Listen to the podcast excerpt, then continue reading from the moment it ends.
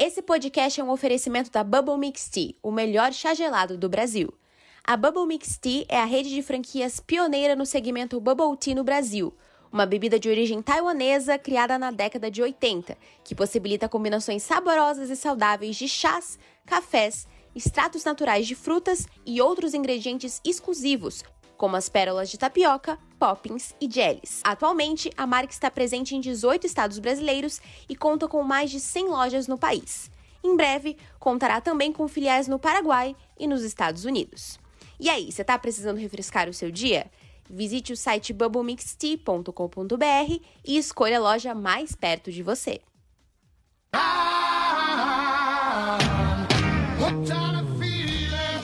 Bom dia, boa tarde ou boa noite a vocês que nos ouvem. Sejam muito bem-vindos ao Overview. Aqui toda semana temos um assunto novo para tratar dentro do mundo geek. Sejam séries, filmes, desenhos ou jogos, você vai encontrar aqui conosco. Eu sou o MD, o seu jornalista de esportes, e o Groot de agora não é o mesmo Groot de antes, tá bom? É, eu sou o Pedro e o sonho que se sonha só é só um sonho. O sonho que se sonha junto é a realidade. Eu sou o Kaelos e não há nada como eu, a não ser eu mesmo. Um exemplo de humildade. Rocket Raccoon. Sejam todos muito bem-vindos ao sétimo episódio do Overview. Hoje é o dia em que o Kaelos fica feliz, porque ele vai poder me chamar de Marvete até não poder mais. Hoje o nosso assunto é sobre a franquia do recém-lançado terceiro e último filme, Guardiões da Galáxia. Peter Quill, Gamora, Drax, Nebula, Rocket, Raccoon, Groot e Mantis. Temos também a maravilhosa Doguinha Cosmo, mas isso aí fica só pro último filme. E mais uma porrada de gente. Carlos, faz as honras pra gente, por favor. Fala pessoal, bom dia, boa tarde, boa noite. E hoje a gente vai falar sobre Guardiões da Galáxia e vou fazer uma pequena apresentação caso você esteja em outra galáxia e não saiba do que a gente está falando. Os Guardiões da Galáxia são um grupo de heróis meio comediantes, meio aventureiros espaciais, que misturam no seu dia a dia muita música, risadas e trapalhadas, né? Porque quem vê como eles lutam, pelo amor de Deus. Hoje, na Nem- sessão da tarde. Nem o Aran do dia a dia a gente luta tão mal quanto eles e faz tanta zona. A trilha sonora é absurda, que a gente começa nos primeiros filmes, né? Anos 70, anos 80 e por aí vai. Mas no terceiro filme a gente já chegou até os anos 2000 da música, anos 90 pelo menos. O que acontece? Eles são responsáveis por tentar manter a galáxia protegida né, nesse grupo de heróis é, meio comédias, né? Como que foi a origem do Guardiões da Galáxia? Até, salvo engano, e estão os nossos parceiros aqui e vocês ouvintes para nos corrigir, lembrando que vocês podem entrar em contato com a gente por todas as redes sociais da Black Hat ou nos nossos privados, no Instagram, no Twitter, enfim, fique à vontade. É, em 2008 foi a primeira aparição dos Guardiões da Galáxia em HQ. E quem escreveu foi Dan Abnett e Andy Laney. Tá, mas o MD falou de uma formação, né, do Guardiões da Galáxia. A primeira, né, formação que a gente conheceu também no filme, que é do Star Lord com o Peter Quill, né? O nome dele mesmo é Peter Quill. A Gamora, o Drax, o Raccoon, o melhor personagem, né? Salvo engano. E o Groot. Bom, mas quem são eles, né? Peter Quill, é, a gente vem a descobrir com o decorrer da HQ e dos filmes, né? Que ele é um humano meio alienígena. E ele meio que é colocado como líder do grupo, né? É, não foi uma coisa que ele conquistou, pelo menos na minha opinião, foi meio que uma coisa que caiu no colo É. dele. A. Gamo- a Gamora, que é a filha adotiva do Thanos, que é uma exímia lutadora, né? O Drax, que ele é, ele é feio, Ele é o Drax. ele é burro, Ele mas é o eles Drax. gostam dele, mas ele é muito forte e muito Ele é um homem sem coração. Ele é um, tem um grande coração, realmente, né? Tamanho. Mas assim. e que ele, assim, é assim, o primeiro objetivo dele é que ele é movido por vingança, né? Afinal de contas, né, a família dele foi morta, né? Então é o que move ele, pelo menos no começo. E morta O pelo Rocket- Thanos, né? Inclusive. Esse Pelo o- Thanos, isso. É. O Rocket, que é o guaxinim geneticamente modificado, depois a gente vai entrar nessa Eu não história. sou o Guaxinim. eu não sou um guaxinim, até depois que ele entende, né? e o Groot, que é uma árvore alienígena que vai, né, crescendo, se modificando, volta a ser uns pequenos galinhos e depois uma planta dançarina no decorrer dos filmes. Mas e nos HQs, como que funcionou essa história? Bom, eu particularmente não sei sim. A HQ, é, vou citar mais a Gamora, porque é a parte que eu sei. A Gamora, ela, ela é de um futuro alternativo, que a gente vem a saber que quem matou a, a raça dela foi Magus, que é um, um, um visão, é, um, visão um, uma versão alternativa do Adam Warlock. Aí o Thanos é, descobre a Gamora, aí leva a Gamora para os eventos sucedem que a Gamora para no universo 616, que é o universo principal. Aí o Thanos adota ela, cria ela como filha adotiva e treina ela para ser a máquina mortífera que ela é. A Gamora, no entanto, ela, ela por causa do Thanos, por causa de magia do Thanos, ela não entende que o que o Thanos está fazendo são coisas malignas. Aí ela passa a defender o Thanos com residentes até o momento que ela percebe isso, ela consegue ter essa percepção e aí ela se, se separa do Thanos. Ela se une forças com Adam Warlock para matar o Magus, porque os dois tinham um objetivo em comum. E aí, depois de vários eventos, depois de, de, de é, da guarda, da criação da guarda infinita, que o Adam Warlock não, não tinha muito poder, né, com a manopla do infinito, eu, eu fugiu o nome, desculpa. Aí o pessoal celestial não deixou ele ficar com a manopla, ele teve que dividir os poderes das da joias do tempo, da, das joias do infinito, sendo que a Gamora ficou com a joia do tempo, igual é mostrado no, no filme. E aí ele aí ela perce, aí percebe que o que o Thanos fez foi errado, tudo e tal. Vai sucedendo esses eventos. Ela chega a fazer uma, uma, uma pré-Guardiões, um pré-Guardiões da Galáxias com é, a junção da Patrulha Nova, que a Patrulha Nova foi quase dizimada, sobrando só o, o Nova que a gente conhece, que é o Nova Terráqueo. Patrulha Nova é como se fosse a, os patrulhas dos lanternas da Marvel, né? É uma patrulha espacial, uma polícia do espaço, digamos. Né? Isso, né? fazendo esse paralelo. E aí, aí, depois desse último evento, que é o evento chave, assim, que rola o convite dos, do Peter Quill, Senhor das Estrelas, para a Gamora se juntar a eles nos Guardiões da Galáxia. É uma adição também, que assim, para quem não entende, a gente não é aqui grande conhecedor de HQ, então vão algumas adições. A primeira é o Thanos nas HQs é inf... ele já é badass nos filmes, mas nas HQs ele, ele é infinitamente badass. É tão fodão que ele tinha um helicóptero. Simplesmente assim. Nas HQs ele teve um helicóptero, ele tentou fugir da polícia da Terra de helicóptero. Mas fora isso, né, o Thanos ele não tem os mesmos, as mesmas motivações que no filme, né? Ele não quer a paz do universo, ele só quer Gado demais, gado demais. É. Ele só quer agradar a, a morte, que é uma entidade no, nas HQs, e ele é apaixonado pela morte, e a morte, por um bom tempo, é apaixonada pelo Deadpool, então ela não dá bola para ele. É, aliás, Deadpool maior que Thanos sempre. Sempre. E a Gamora é, a, é uma grande assassina, mas também numa escala muito maior do que ela é mostrada nos cinemas, pelo menos, né? Ela é comentada como, mas ela não é mostrada sendo uma fucking assassina, até porque não cabe tudo isso num filme. Mas fazendo essa adição assim, o Thanos ele tem, apesar de não ser ele a devastar todo o planeta para buscar o balanço perfeito entre as coisas, ele destrói tudo e mata todo mundo porque para ele quanto mais vidas ele ceifar pro amor da vida da vida dele, que é a morte, é melhor porque ele vai supostamente ganhar o coração dela. Coração da morte é foda, né? Mas ganhar o coração da morte. Só fazendo esse adendo. é cada coisa que a gente vê nas HQ que, meu Deus do céu, bicho. Sinceramente. É, a HQ, só a Gamora mesmo morreu umas duas vezes. Né? HQ todo mundo morre. Ah, e tem mais uma também.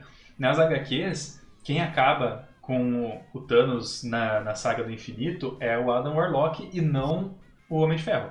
Essa é uma coisa muito importante de se dizer, porque o Adam Warlock é um personagem que transita muito entre ser bom e ser mal, porque ele tem um lado extremamente bom e poderoso que é o dele, e tem um lado extremamente mal e extremamente poderoso também, do outro lado que atende por outro nome, mas é o, o é o, a É o mesma pessoa, né?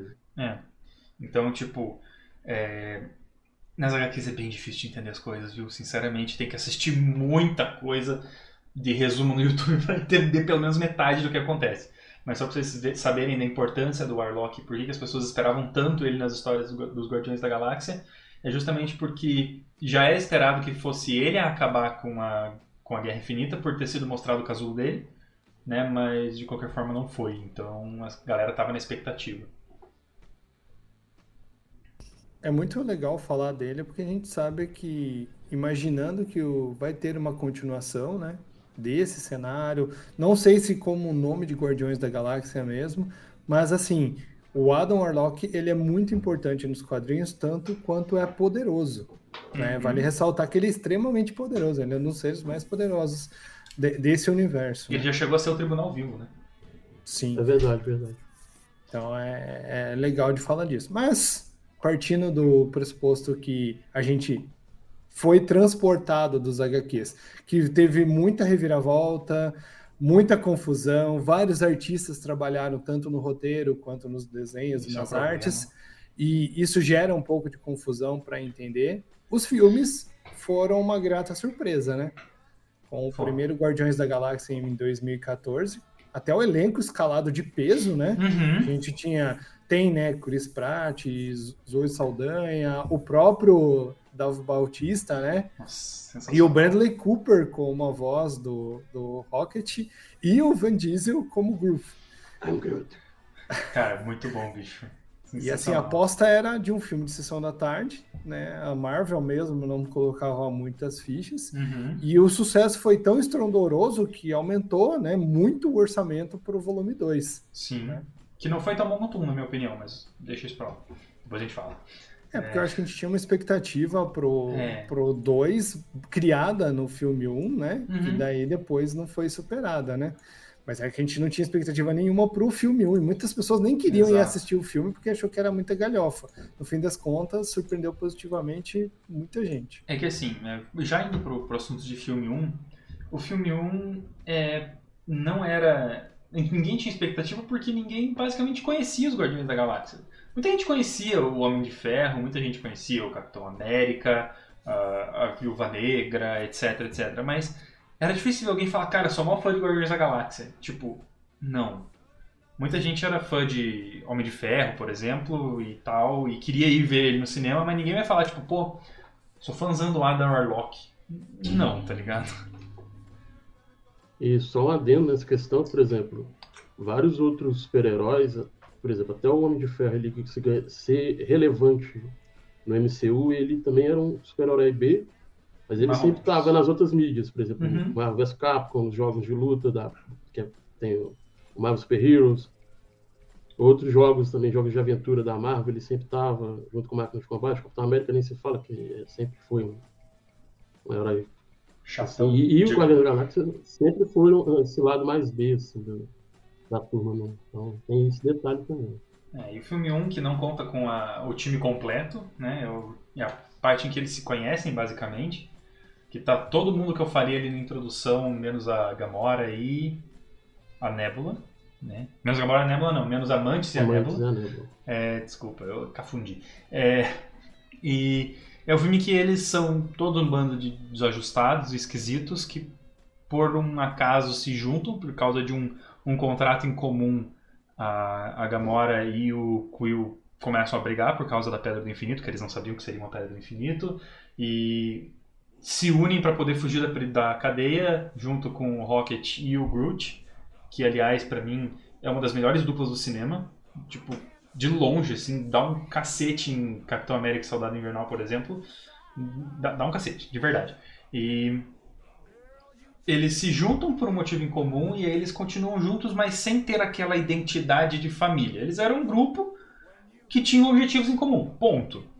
É, o filme 1 é sobre isso, e ele é muito divertido porque a estética do James Gunn de construir um, um roteiro passa muito por é, tocar as emoções de quem está vendo nos pontos certos. Então, às vezes, ele não precisa de um diálogo para para expor uma emoção, às vezes ele usa uma música, às vezes ele usa um ângulo, às vezes ele usa até uma paleta de cores diferentes para mostrar uma, uma, uma, reação de um personagem, por exemplo, é, coisa que a gente não vê normalmente em filmes de super-herói, que é mais tipo porrada, tiro, explosão, etc, coisa que a galera já está acostumada a criticar.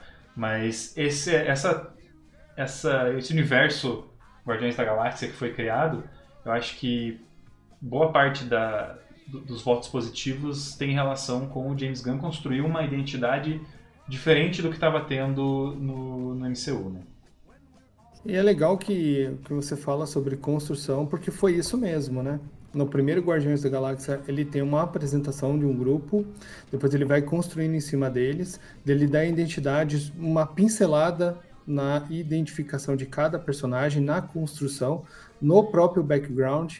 Ele apresenta personagens que serão utilizados no futuro, por exemplo, Thanos, uhum. a própria Nebulosa e o Thanos depois, consequentemente, nos Vingadores, né? Sim. Mas ele vai lá, ele faz todo esse plot, né? Que foi o Peter Quill indo lá buscar a, a, a cápsula, né? Daí depois descobre que é uma joia.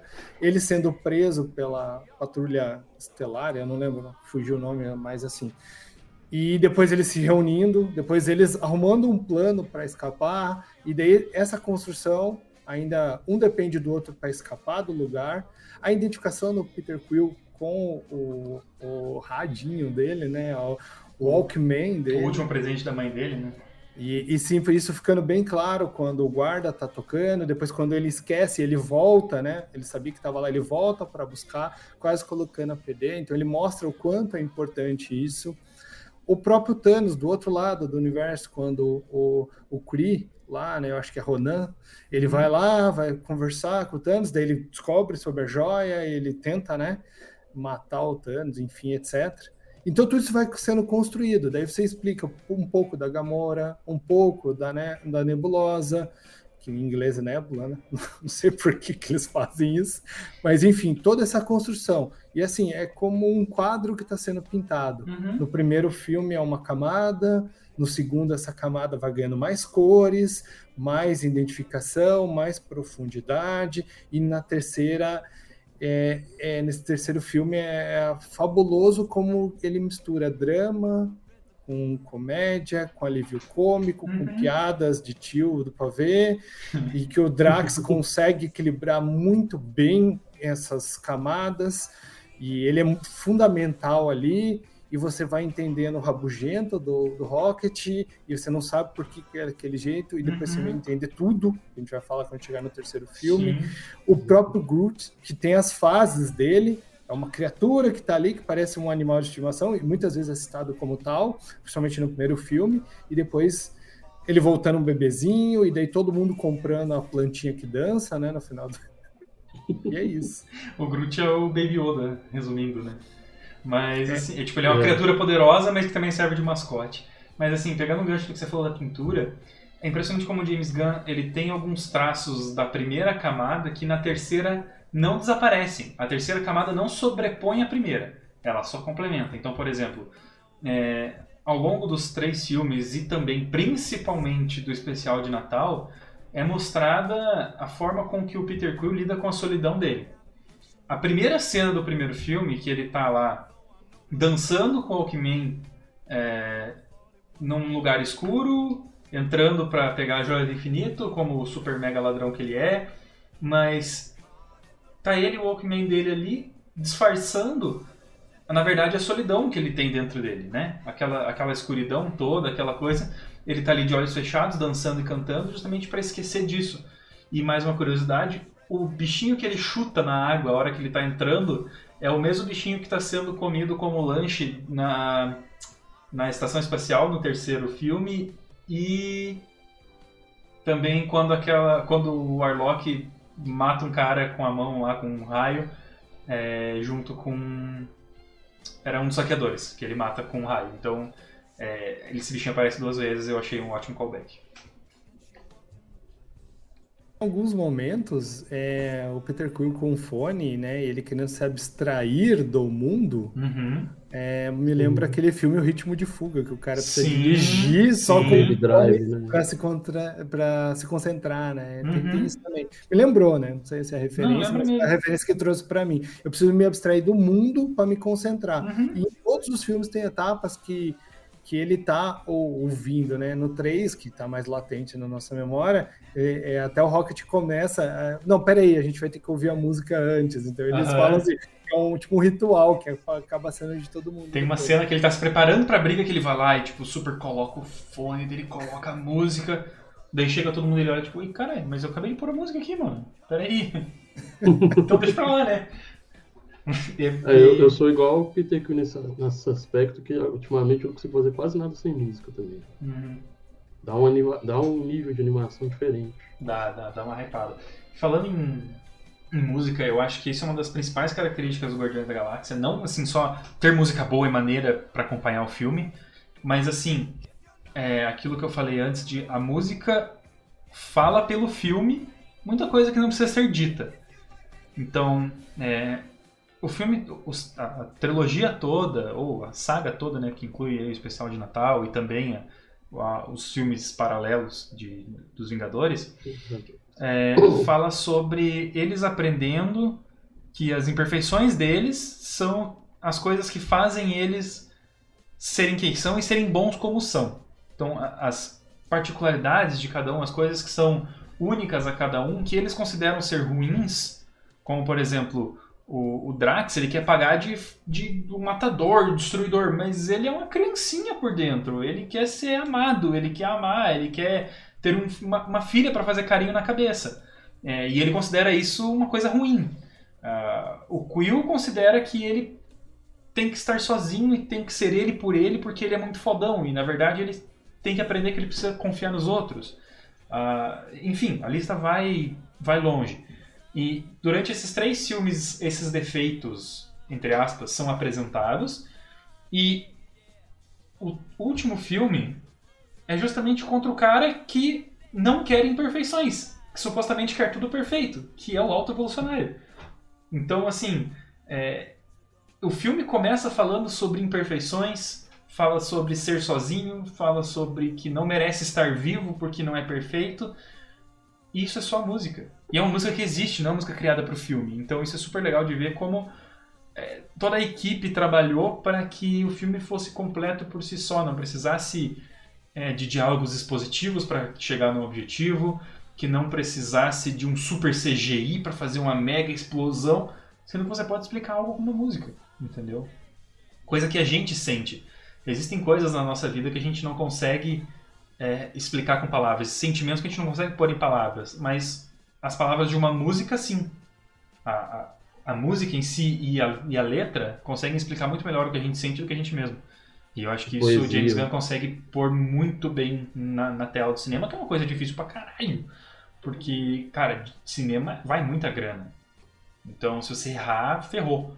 E ele, nesses três filmes, ele conseguiu acertar muito, uh, com muito preciosismo.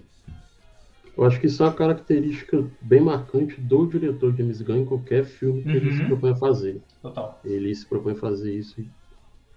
Até mesmo no, no Star Wars que ele assumiu, ele colocou muita característica, muita cena característica com, com os trilhas sonora, gestual. Então, tipo, você, você consegue ver que, às vezes, igual você mesmo falou, não precisa falar pra gente sentir o que o personagem está transmitindo pra gente. E o Isso conhecimento, né?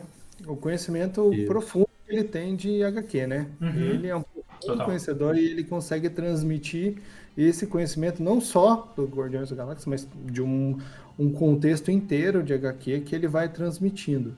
Mas voltando ao primeiro filme, para a gente encerrar o arco e ir para o filme 2, é legal como termina, né? Porque daí o Peter Quill, cada filme tem uma revelação para o Peter Quill, né? É. Na primeira, de que ele é meio humano, né? Ele consegue segurar a joia, enfim, daí no final do filme fala, olha, é porque você é meio humano, meio alienígena, né?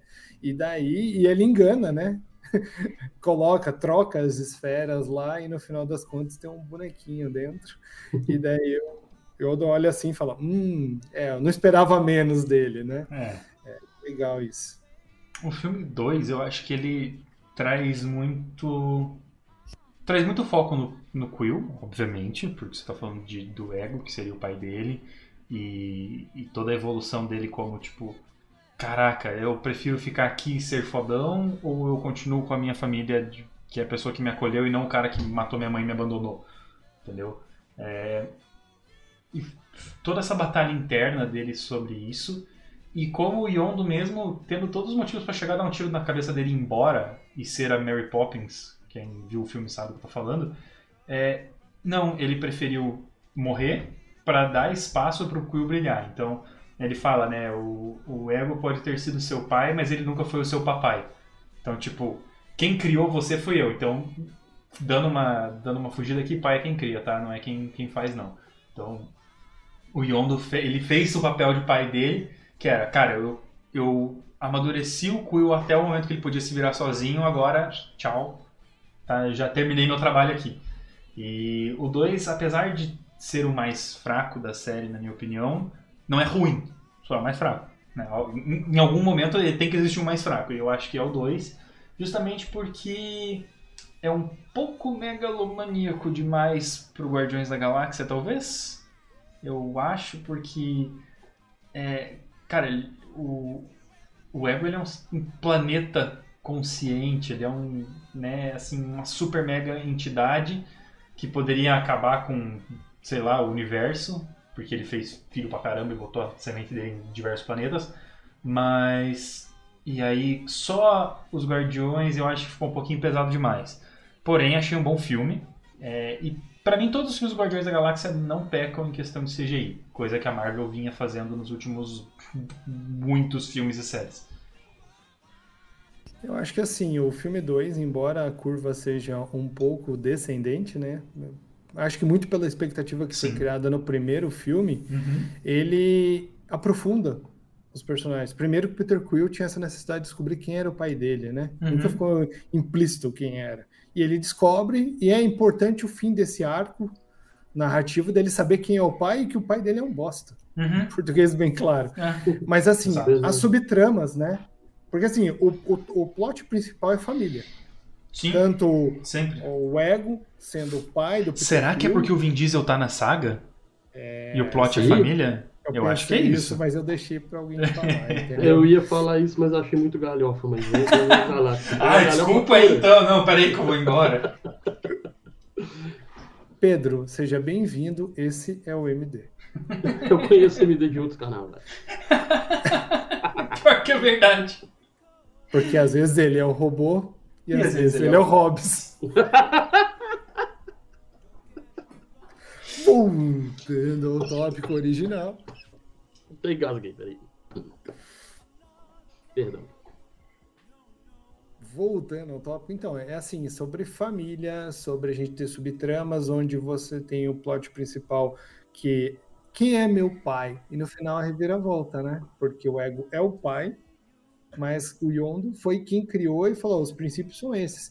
Embora ele tenha sequestrado né, o Peter, tirado ele da Terra, foi a melhor coisa que ele pode ter feito com o Peter. Ele salvou assim, a vida do Peter, resumindo, né? Salvou algumas vezes, né? né? Inclusive, ele costuma relembrar bastante isso no filme, que todo mundo queria comer carne humana. E é por isso que eu sou vegetariano. Aí, ó, revelações, em cada podcast a gente tem uma revelação diferente. E assim, esses plots a gente vai aprofundando, né? Você tem a nebulosa, que também vai Tem uma construção incrível também. Uma construção, uma transformação, uhum. né? E tudo isso que vai se desenvolvendo no filme 2. Mas assim, é, eu compartilho da tua opinião, MD, de ser megalomaníaco, de querer. Porque assim, parece que expandiu demais e abriu várias possibilidades, mas eram muita coisa para ser explorada num filme só. Uhum. E daí, ah, vamos corta aqui, corta ali, não sei o quê, e vamos resumir aqui e pronto. E parece que é, ficou meio. Algumas pontas ficaram meio soltas, assim, a gente não teve o resultado esperado, ou expandiu demais e, e precisava acabar logo o filme. É, eu acho que assim. Uh, salvo engano aqui, se eu estiver enganado, vocês me corrijam, mas se eu não me engano, o 2, para mim, tem o melhor diálogo curto que existiu na vida, que foi Gamora e Nebula conversando sobre serem irmãs que é quando a Gamora, a Nebula fala que né, sobre ela estar tá sempre perdendo e aí o Thanos fazia aquelas atrocidades com ela e a Gamora falava, falou que ela sempre queria ganhar e esse não era o objetivo e a Nebula corrigia, ela fala, não, você sempre quis ganhar, eu só queria ter uma irmã. E isso pega pra caralho pra Gamora e faz muita parte da construção das duas, do desenvolvimento das duas, que faz a Gamora ser quem ela é quando ela morre em Guerra Infinita. Oh, spoilers! É, ela morre em Guerra Infinita e a Gamora de agora, que veio para o presente, digamos, é, em, no Ultimato. É, ela não participou dessa construção, ela não teve essa conversa com a Nebula, ela não não sabia que a Nebula só queria ter uma irmã, ela não viveu momentos entre a vida e a morte com os Guardiões, então é, o 2 tem alguns, alguns pontos altos, assim, alguns oásis de crescimento dos personagens que é muito importante. E alguns oásis de crescimento que normalmente esse tipo de cena é uma cena muito pesada emocionalmente. E é outro ponto forte do Guardiões da Galáxia é que em alguns momentos essa cena, esse tipo de cena é leve. Entende? Que é quando, por exemplo, a, a Mantis, ela expõe todos os sentimentos do Quill pela Gamora assim. Tipo, porque ela também não tem noção nenhuma, não tem trato social nenhum. Ela é igual ao Drax. É dela, né? Então, tipo, cara, ela simplesmente falou, não, beleza, você tá full apaixonado por ela, é nóis.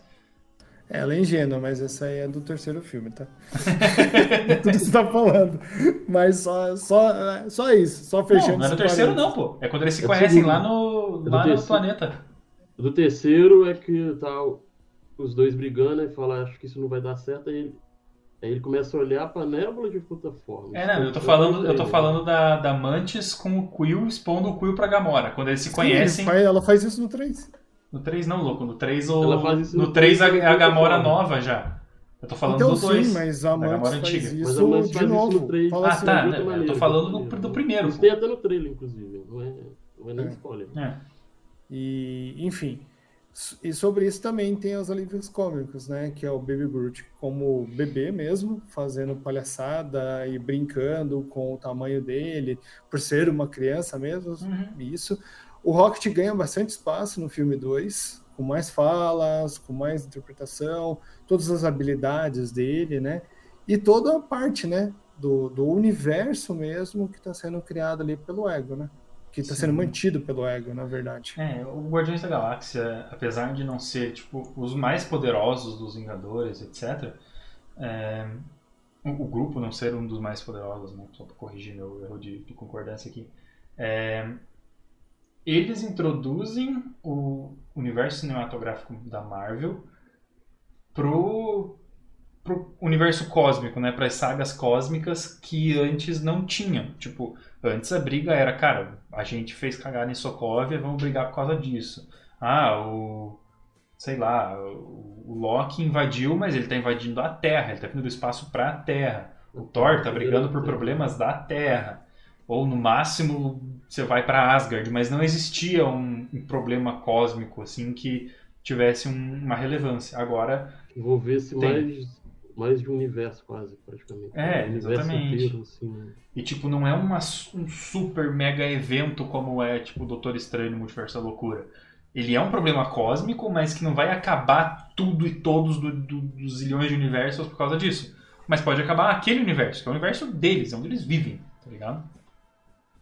É, basicamente própria... eles lutando pela própria sobrevivência, né? Exato. É, não, e ao, as pessoas que eles amam, que eles aprenderam a conviver, etc. Uhum. A própria galáxia em si, a nossa galáxia Via Láctea, trazendo até para o nosso evento assim, vida real, é uma galáxia enorme. Então, tipo, se a gente considerar só a nossa galáxia como o nosso universo, já é um evento cósmico enorme. Não precisa ser uma coisa megalomaníaca igual é no Doutor Estranho, né? Que fala de uhum. multiverso e tem várias outras coisas.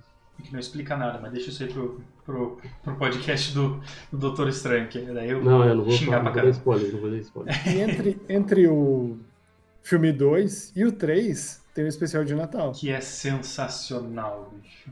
Eu não vi. Nossa, eu adoro o especial de Natal, porque assim. É... Primeiro, Kevin Bacon, Tá, é isso aí. Porra, botaram o maluco cantando no final. É, porra.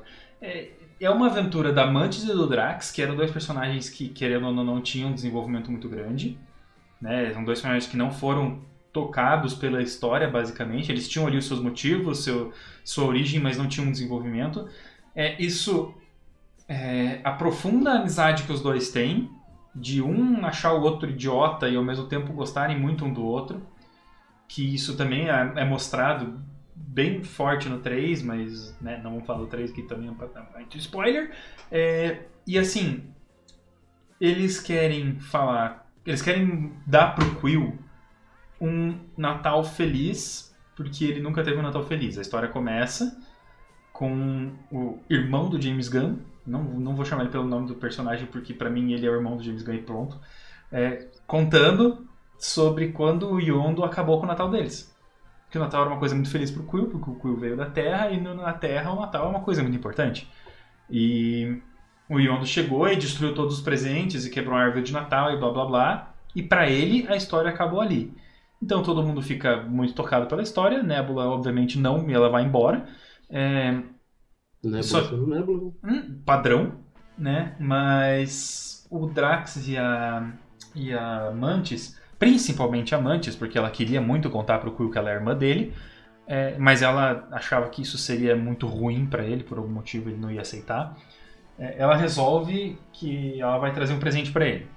E quem melhor do que a pessoa que ele gostava muito, que era o Kevin Bacon. Então ela vai lá para vai vem pra Terra, sequestra o Kevin Bacon dentro da casa dele, no meio do negócio do Natal, enfeitiça ele e leva ele para lugar nenhum. Que no caso, para quem não sabe também, eu esqueci de comentar, é comentado lá que eles compraram lugar nenhum de, do, do colecionador. Então lá agora eles estavam reconstruindo e é, no especial de Natal também que existe uma é, foi gerada uma piada interna ali no filme com a questão da placa que eles estavam tentando subir com a Cosmo, que é a cachorrinha que tem poderes psíquicos. É, ela estava tentando colocar a placa no lugar, junto com o Groot, etc. E a placa nunca ficava no lugar, e por algum motivo sempre quebrava a placa ou caía a placa. E no 3 isso acontece também. Então, só para deixar claro que tem mais uma piada interna aí quando você for assistir o 3, preste atenção na placa. É, mas aí, assim, resumindo, é, um- é uma coisa bem curta, né, o especial de Natal. Mas, resumindo, a Nebula finalmente cria algum tipo de emoção dentro daquela cabeça louca dela e ela dá pro, pro Rocket o braço do, do Soldado Invernal. Que ele queria muito durante todos os filmes que eles se viram. É, por quê? Vou roubar seu braço. É, exatamente. Quanto pelo braço. É, mas assim, por que que isso acontece? Porque entre Guerra Infinita e Ultimato, os únicos Guardiões da Galáxia que sobraram foram o Rocket e a Nebula. Não existiam mais. Então a família era só os dois. No início de Ultimato, você vê os dois aparecendo no comunicador porque todo mundo morreu, velho. Todo mundo virou pó. Então, eles desenvolveram um laço muito forte. Ela, ela aprendeu com o Tony Stark que você não precisa ganhar sempre. Você pode deixar outro ganhar para deixar a pessoa feliz, por exemplo. E ela desenvolveu um relacionamento muito forte com o Rocket porque nenhum dos dois teve família. Nenhum dos dois teve amor. E quando eles amaram alguém, se alguém foi tirado deles. Então, é, o Rocket, até o momento não tinha sido explicada a história dele, mas já era muito claro que tinham destruído ele quando ele era menor, né? Ele fala sobre isso no, no filme 2, se não me engano, que é eu não pedi para ser torturado e tirado várias partes de mim, substituído, tirado tudo e colocado de novo. Coisa que aconteceu com a Nebula, exatamente isso. O Thanos ia tirando pedaços dela e ia colocando outras partes. É, Os dois não têm nenhum trato social. Os dois só agiam pelo interesse próprio e aprenderam juntos que eles têm um lugar numa família. E ao mesmo tempo eles se enxergam um no outro. Então os dois meio que se odeiam e se amam também. É, Isso o especial de Natal mostra, né? Ela ganhando um pouco de coração e o Rocket já tendo um pouco de coração porque ele gostava muito do Groot e passou por um trauma muito grande quando o Groot também foi de, de arrasta pra cima. É, lembrando, o Groot que aparece no- nos outros filmes não é o Groot do 1, pelo amor de Deus. É, Groot do 1 virou camiseta de saudade eterna. exatamente. E Contratação mais quente do Vasco.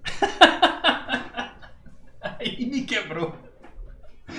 É, e fora isso, mostra que o Quill fica muito feliz, na verdade, com a notícia da Nebula ser irmã dele.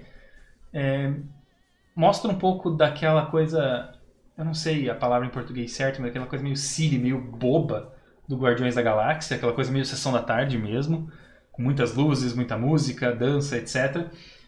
É... E, enfim, é mais uma história que não tem contexto com o universo cinematográfico Marvel geral, porém tem, sabe? Ele ajuda a desenvolver os personagens, ele ajuda a mostrar algumas coisas que os outros filmes não tiveram tempo, coisa que as HQs têm tempo, né? Você pode fazer uma HQ de 400 páginas se quiser, claro que não vai valer a pena, mas dá. Né? Então, quanto mais história você quiser meter no meio, dá. E... Mas você pode desenvolver as HQs através de volumes também. Né? Exatamente. É, exatamente. Tipo, você pode fazer uma história com quantos volumes você quiser. Agora, você criar uma saga no cinema é muito mais caro do que uma HQ. Então, eles tiveram essa oportunidade de desenvolver melhor os Guardiões e mostrar que, além de tudo, apesar de tudo, mesmo com tudo dando certo, mesmo com eles comprando uma fucking cabeça de celestial decepada para transformar numa cidade, é, o Quill ainda sente falta da Gamora. E esse é o principal ponto de, de âncora para o terceiro filme. É, antes de, de, a gente entrar pro terceiro filme, até porque eu não vi o terceiro filme ainda, e, e pegando um gancho também com a MCU, que vem as séries depois, né? Sim. Depois de, de Ultimato e tal, que começar as séries. Queria perguntar para vocês, assim, se será que Guardiões da Galáxia funcionaria melhor se não fosse uma série? Ao invés de eles terem surgido no cinema, por exemplo? Não. Claro que surgiram no cinema com um contexto todo por trás e tal, uhum. mas se fosse sair hoje em dia, se fosse para ser adaptado, vocês prefeririam ver uma série deles ou um filme, como foi? Eu acho que o filme ele atende todas as expectativas, ele tem início, meio e fim, e fim mesmo, a, a partir, né, pelo menos com essa formação. E a série eu acho que eles iam encher muito. Eles iam tentar fazer umas quatro temporadas de uhum. Guardiões da Galáxia e iam enfiar tanta coisa.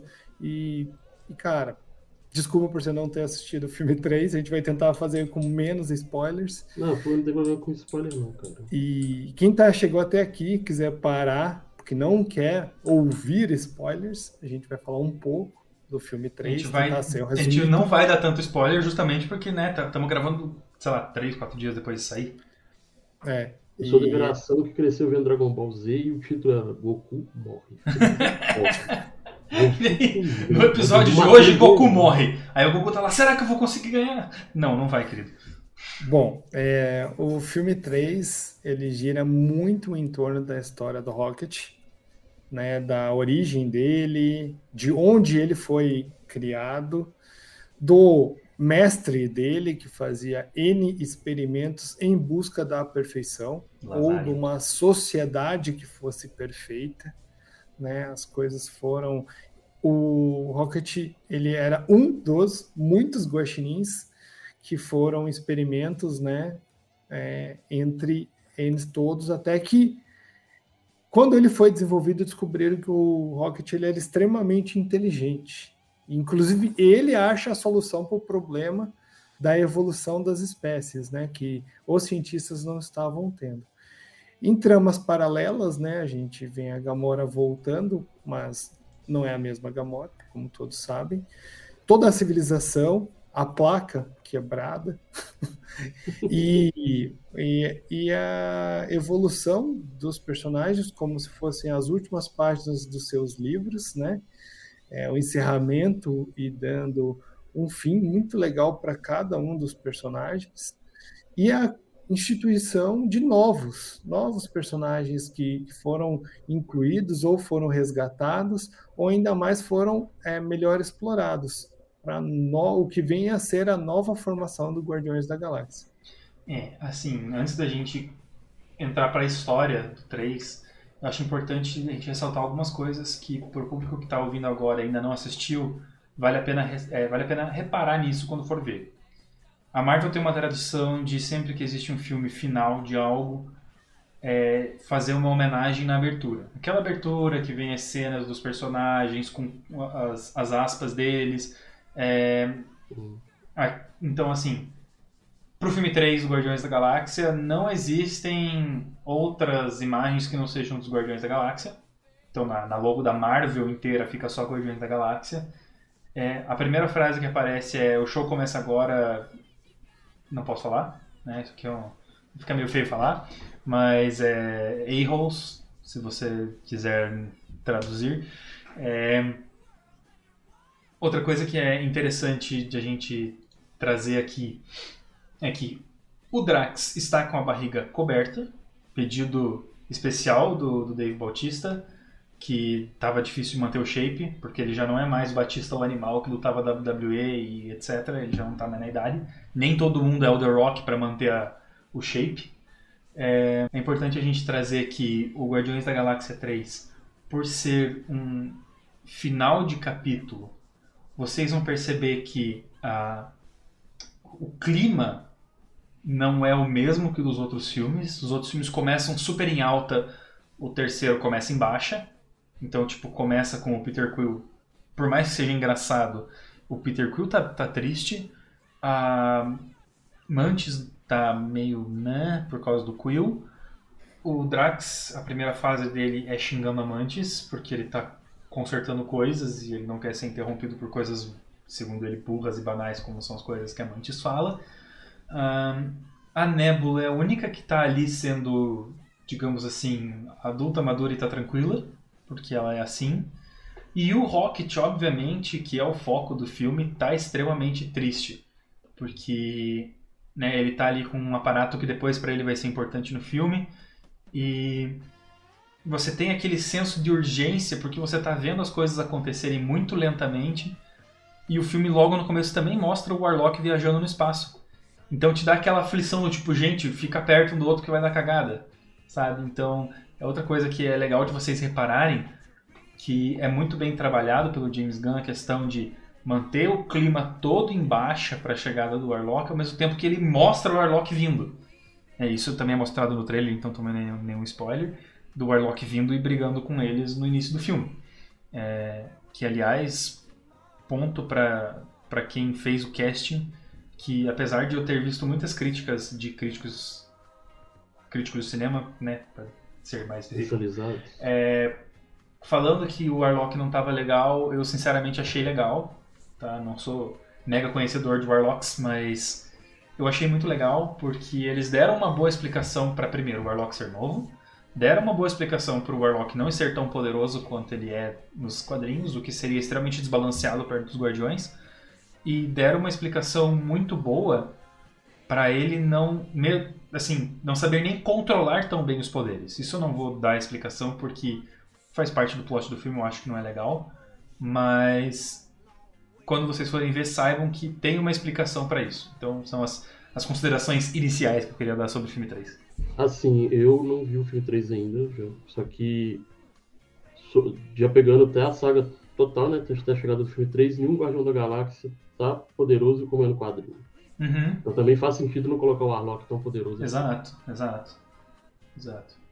Ah, esse é um balanceamento que tem, né? E só fechando as aspas do MD, que a gente falar mais do plot do, do filme mesmo. James Gunn, mais uma vez, ele foi colocou todo o conhecimento dele em HQs para fazer tudo na medida certa nesse filme. Uhum. É a parte das, do humor comedido, e às vezes, é, no momento, de, sabe aquela pausa e alguém fala uma besteira? Uhum. Acontece. É, o drama, sem ter a morte de ninguém, assim, né? Tipo, matou o Homem de Ferro para, enfim, entendeu? Matou o tal personagem para dar uma carga dramática. Não. A construção dramática foi feito no, no começo do filme já, ela carrega uhum. uma dramaticidade até um determinado Total. ponto e a gente naquele hum, o filme numa carga pesada de drama, numa evolução crescente, mas é, tudo parecia que estava acontecendo em câmera lenta. E a gente em desespero sobre o personagem, uhum. o Rocket, vai, não vai, não sei o que, vai. E daí leva a um plot para fazer uma quest, dessa quest leva a outra quest, leva a outra quest, e daí vai apresentando as personagens, né? O Warlock, uhum. é, motivo do Rocket, todo e encontra tudo isso em pano de fundo as memórias do Rocket. Mas não se enganem que assim mesmo, você sendo fã, você não sendo fã, vai ter algum momento do filme que você vai chorar, velho. Você vai se emocionar, pelo menos, porque assim, cara, lida com um bichinho, bicho. Você lidou com um bichinho, você vai mexer no coração de qualquer ser humano minimamente, que tem um mínimo de empatia, você vai, você vai, assim, se emocionar ou pelo menos ficar mexido, porque, como o Carlos falou no começo, é, fala sobre que quando o Alto Evolucionário das Memórias do Rocket vai é, começar os experimentos, ele está numa caixa cheia de bichos iguais a ele, e quando a mão do Alto Evolucionário chega, o único que vai ter a curiosidade de saber o que está acontecendo é ele. Os outros correm para a parte de trás. Então esse é um, mais um dos motivos que mexe bastante com a gente, ao mesmo tempo que explica, sem palavras, uma coisa muito importante que é o questionamento geral do filme, de por que, que o Rocket é especial. Né? É, é, nessa cena em especial marcou muito a música, o teor da música ela subindo. Não tem palavras nessa cena, não, ninguém fala nada, uhum. é só a mão, o Rocket, a música, a, o corte da câmera nele, uhum. que lembra muito o Gato de Botas, a cara que ele faz. E assim, e, e esses é, flashbacks vão contando toda a história. Uhum. E uma parte que me pega muito são os amigos do Rocket. O Rocket, a Layla, o Tuf e o Fleur. E como eles conseguem se divertir com tão pouco uhum. dentro da carceragem deles e, e, tudo que desenvolvem. Também a gente não vai entrar profundamente nos spoilers, porque é sacanagem ficar narrando o filme inteiro. Uhum. Mas assim, tudo que acontece lá dentro e a esperança. Quando você move você mexe com a esperança uhum. deles e as promessas e tudo mais. E isso tudo é desenvolvido em etapas enquanto o filme está acontecendo. O filme está acontecendo o Warlock, as, tudo, a construção do personagem mesmo que minimamente. Eles, né, o Peter Quill liderando a equipe a fazer as quests, o Drax fazendo as merdas dele para tentar, no, no pensamento de ajudar todo mundo e no fim, né, enfim. Uhum e tudo isso vai sendo construído. E daí você vai dando, né? É, essa construção é muito importante para depois no que a gente vai chegar no Kraglin, né? Que é o irmão do James Gunn. o nome, o nome dele é irmão do James Gunn. Nossa, o microfone assim, tá muito alto. Desculpa cada, o pessoal que tá ouvindo. Cada um deles, né? O Warlock, o Blurp, que é aquela criaturinha, sensacional, sensacional. que vai lá e o Warlock sempre protegendo essa criaturinha. O Klaglin, Kraglin, que é o irmão do James Gunn, ele ali, a cachorrinha, o cachorro, o Cosmo, o cachorrinho. Sensacional. sensacional. E no fim, quando termina todo esse ciclo desse filme, a Filovel, que ela estava lá, ela estava no alto, na nave, e tudo isso vai ter, um, ter uma explicação no futuro. E né, todo o Peter Quill né, se declarando N vezes, inclusive. e tomando toco aberto, toda hora. E às vezes em canal aberto com todo mundo, né? O, o todo mundo, os guardas se vestido de caranguejo. Né? Uhum. Então, tudo isso é, é, muito legal do filme. Então, o, o filme equilibra muito bem é, drama, com carga dramática pesada, mas também com alguns alívios cômicos, a construção da narrativa com as quests, com as missões e o encerramento dos arcos. Então é muito, muito importante. E outra, é um filme que você pode assistir com a família, com todo mundo, é muito bom o filme. Cara, a... outra coisa que, agora lembrando quando você disse de que o James Gunn mostra o conhecimento de quadrinhos dele, é, eu separei alguns tópicos aqui. Opa, bati no microfone. Alguns tópicos aqui que são muito importantes. Primeiro, ele trabalha muito bem o personagem do Sylvester Stallone, apesar de ser um personagem pouquíssimo, de pouquíssima recorrência. Os momentos em que ele aparece são momentos muito especiais, porque, para quem não sabe, o personagem do Sylvester Stallone nos quadrinhos já foi o líder dos Guardiões da Galáxia, já foi uma, uma figura importante, e os outros líderes dos saqueadores também faziam parte da equipe dele, né? Ah, Agora não vou lembrar o nome, mas o alienígena que não fala, só faz os, os tentáculozinhos. Ele usa magias extremamente similares à do Doutor Estranho para invadir alguns lugares. E você vê ele fazendo a magia e os círculos aparecendo. Por quê? Porque nos quadrinhos esse personagem já foi aprendiz do Doutor Estranho, já foi um mago supremo e agora ele usa magia igual ao Doutor Estranho. Isso não é explicado. E também não faz a menor diferença pro plot. Mas para quem conhece é legal, entendeu? Um, o Charlie 27, que é um dos saqueadores, um dos líderes saqueadores, junto com, por exemplo, quando era o Yondo, uh, ele é interpretado pelo Vin Grimes, que fez Missão Impossível Corrida Mortal. É, o James Gunn já disse que não haverá Guardiões da Galáxia 4.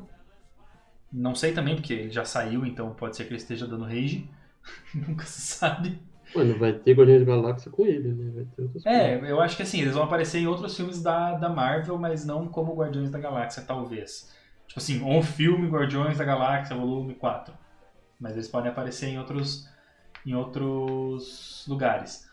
O Yondo, para quem não sabe também, o ator no caso, né? Não, obviamente o Yondo não, mas ele já participou, ele participou várias vezes, não já participou, de Velozes e Furiosos como um dos membros da equipe do pai do Toreto. Ou seja, ele também já é conhecido do Vin Diesel no, nos sets de gravação. E ele, ele o, o, personagem da Yondo é um dos mais importantes da franquia, porque sem Yondo não tinha Peter Quill vivo em diversas situações, né? E uma coisa que eu esqueci de falar antes de terminar o assunto especial de Natal, no fim do especial de Natal, o Peter Quill fala é, que existia uma parte a mais naquela história, que é quando o Yondo retorna após o, o, o incidente de quebrar a árvore de Natal e xingar tudo por causa dos presentes, e dá para ele as Quad Pistols dele, que são as duas pistolas duplas lá que ele tem. É, esse foi um presente do Yondo, então tipo é outra coisa extremamente importante para ele que ele usa em todos os filmes e que foi dado pelo pai de verdade dele, que no fim das contas ele tinha um coração mole, ele só tinha que pagar de durão, mas ele tinha um coração, é, ele tinha um coraçãozinho assim tocável no fim das contas, que o resto da equipe não sabia. Ele fez de propósito para que os outros vissem e aí de forma privada, pelo carinho que ele tinha pelo Quill, ele foi atrás e, e deu um presente de Natal, por mais que ele não conhecesse, também não ligasse para o Natal de verdade. É, finalizando, né, os, tentando não dar muito spoiler sobre o filme 3, pode ser que tenha uma nova formação, uhum. pode ser que venha a ter um novo filme, como tem nos quadrinhos, né? Nos quadrinhos falam realmente, né, nova formação, é que a gente não vai falar, para vocês, assistam o filme, lógico. Tem duas cenas pós-créditos muito reveladoras, então são bem importantes, que é, que é bom vocês assistirem, né? É, a evolução desses personagens explicados que a gente falou no, no filme 3 realmente fazem todo sentido se você assistir o final e as cenas pós-créditos. E é realmente emocionante. É, se, só se você tem uma leve tendência à psicopatia ou um coração gelado, você não vai se emocionar em nenhum momento com, com as cenas. E se o filme 2 falava de família, né, o terceiro e último filme pega o que aconteceu no filme 1, um, que é, são pessoas querendo mostrar quem elas não são e escondendo de verdade quem elas são. No filme 2 fala sobre família, e no filme 3 ela se encerra tudo, né, pegando esses plots e falando sobre perfeição que é a busca eterna pela perfeição e tentar apagar todos os defeitos que a gente viu nos personagens e em toda a sociedade. E que essa busca contínua pela perfeição, na verdade, é uma grande maquiagem, né? Porque tem uma cena do filme até que fala: "Ah, essa é a sociedade perfeita", né? O cara vendendo drogas, né? E vai falando sobre tudo. Os seres tá que já eram perfeitos, né, que o Rocket ajudou a criar, é, não são perfeitos, eles não deram certo de qualquer jeito. Né? É, então é uma, uma mentira essa perfeição toda aí. Algumas coisas importantes que a gente ia trazer sobre os filmes, né? Que a gente falou sobre o filme 1, que nem tinha muita expectativa, né? Sobre, né? É, ah, vamos tentar ver. Né? Tinha um orçamento de 170 milhões de dólares e deu uma bilheteria de 773 milhões no mundo, né? O segundo melhorou um pouco o orçamento para 200 milhões e teve uma receita de 863 milhões. E o orçamento do terceiro filme ficou em 250 milhões, com uma grande chance de superar qualquer expectativas, porque realmente o filme é muito bom. E o que reforça isso é que no Rotten Tomatoes, o filme 1 estava com 78% de audiência score, né? No filme 2, 87% de audiência score. E hoje, a gente consultando para preparar esse podcast, no dia 8, está com 95% de audiência score. E todos os canais que a gente consultou para referência, pessoas que a gente conversou a respeito, a crítica é extremamente positiva por tudo que foi construído e ciclo finalizado uhum. no terceiro filme. Pedro, quer fazer suas considerações finais? Eu tenho três coisas para falar ainda e eu gostaria de falá-las como as minhas considerações finais e eu não quero pular você. Então, por favor, manda ver que. É, eu, tô, eu, fiquei devendo do, sobre o filme 3 e tal, mas eu vou correr pro cinema ver. Porque eu, eu tava. Queria falar até que eu vi ontem a matéria do Fantástico sobre o Guardiões da Galáxia. E o James Gunn fala justamente isso, né? Que ele conseguiu finalizar o que ele pretendia. E aí isso é importante, porque não ficar essa máquina de querer fazer dinheiro e depois sai uma coisa ruim no futuro Guardiões da. Mas apesar de eu não ter visto o filme, eu procurei sobre quantas cenas pós-créditos tinha e sempre no final da cena pós-crédito aparece uma mensagem. E aí eu queria deixar esse spoilerzinho, né, que fala que o Senhor das Estrelas retornará. Então, podemos esperar alguma coisa aí, será que solo ou não? Vamos, vamos aguardar, né? E foi um prazer participar desse podcast com vocês. Maneiro. Bom, eu tenho três curiosidades para vocês que estão ouvindo aí, que uh, duas sobre o filme, uma sobre uma curiosidade geral. Vou começar por ela então, que não tem tanto a ver, que é que a Zoe Saldanha, que faz a Gamora, ela já tem bastante experiência com filme de ser alienígena. Que ela participou de Avatar e Star Trek. E ainda fez Piratas do Caribe, mas isso não tem a ver com alienígena. Mas enfim, ela já é, tem uma grande experiência em ser um alienígena, então para ela deve ter sido tranquilo gravar isso aí. Porque quem grava na, na Enterprise grava em qualquer lugar, né? Sinceramente. Pô, ela gravou em Pandora, mano. A lua, a lua é Você? habitável, cara. É uma lua habitável, cara. Ah, no filme 3, a gente tem a evolução de todos os personagens. E é legal porque a gente fica esperando a evolução deles, esperando o momento de fechamento deles. E para mim, a melhor evolução, e que foi a última, é a do próprio Rocket. Ele consegue perceber coisas que ele precisa que antes ele não entendia. Principalmente com relação à empatia, que é a coisa que a Mantis ensina no filme 2. E um outro, um outro adendo que eu quero deixar para vocês aqui, que eu quero que vocês percebam no filme, é, que eu não vou dizer quando, né, mas existe uma referência à criação de Adão.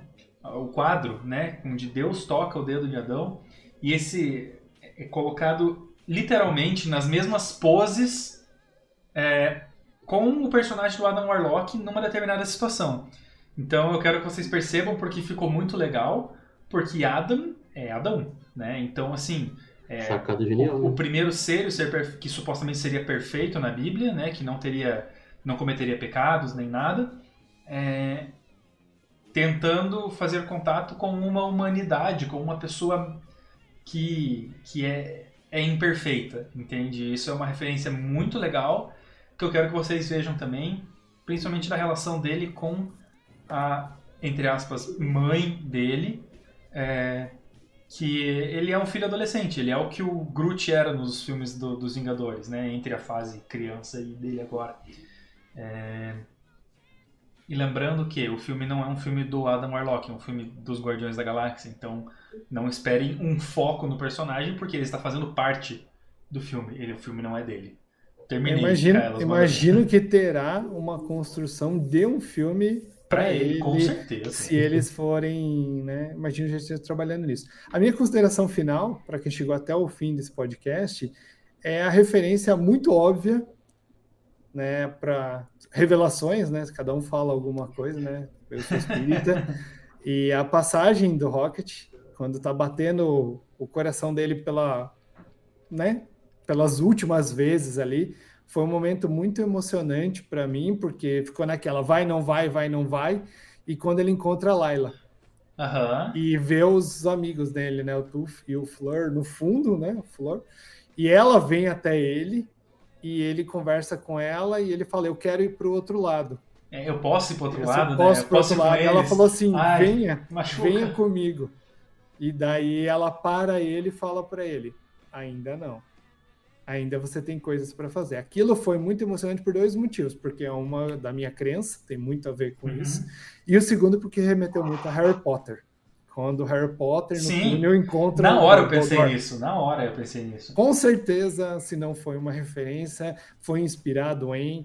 Então, assim, é muito emocionante essa cena, porque tá o, o, o Peter Quill tá apavorado por Cara, fazer tudo Eu que tô ele quase faz. chorando real aqui, cara. Ele faz tudo aquilo e fala, puta, não, não dá. E tem muito código, senha e tudo mais. Tipo, e, cara, foi realmente muito emocionante. E se você ver o filme em qualquer momento que você esteja ouvindo esse podcast, se você se emocionou com alguma coisa que a gente não falou ou algum spoiler que a gente não pôde dar, deixa sua mensagem pra gente. Esse foi o meu encerramento aqui e de dica de cena que me marcou no, no filme. Essa cena, inclusive, é uma clara referência, porque assim, é tudo branco e é onde tudo começou para cada um dos personagens. Para pro Harry Potter começou tudo na estação e pro Rocket começou tudo na, nas, nas, nas jaulas ali. Mas enfim, antes da gente terminar, eu só gostaria de dar uma pequena palavrinha antes de eu fazer o encerramento padrão nosso. Que esse podcast é um oferecimento da Bubble Mix. Infelizmente eu não tô com o uniforme com a logo da Bubble Mix aqui hoje para mostrar. Mas a Bubble Mix é o melhor chá gelado do Brasil. Eu hoje, inclusive, quando fui assistir o filme, tomei um Bubble Mix antes de entrar no cinema, porque já virou tradição. A Bubble Mix Tea é líder no segmento do Bubble Tea no Brasil, que é uma bebida de origem taiwanesa criada na, dé- criada na década de 80. Ela possibilita umas combinações, cara, que são sensacionais, com chá, café, extrato natural de fruta, mas para mim os melhores são os cafés e alguns ingredientes exclusivérrimos, exclusivíssimos, como os poppings, as geles e as melhores de todas as pérolas de tapioca. Por favor, provem o café com paçoca, que é sensacional. Então, muito obrigado, Bubble Mix. Vocês moram no meu coração. Já moravam no meu coração, agora moram mais ainda. E vai- aproveitem o creme brulee, né? Que tá É, lançado agora. Sensacional também. Cara, e a Bubble Mix tem em todo o Brasil? Como é que é? Cara, a Bubble Mix está em 18 estados do Brasil, com mais de 100 lojas.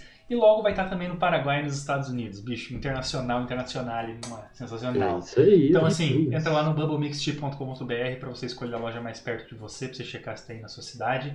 A gente vai ficando por aqui. Esse foi mais um episódio do Overview. A gente vê vocês no próximo episódio. Eu sou o MD, eu sou jornalista de esportes. Um beijo e até mais. Valeu, um abraço. Beijão.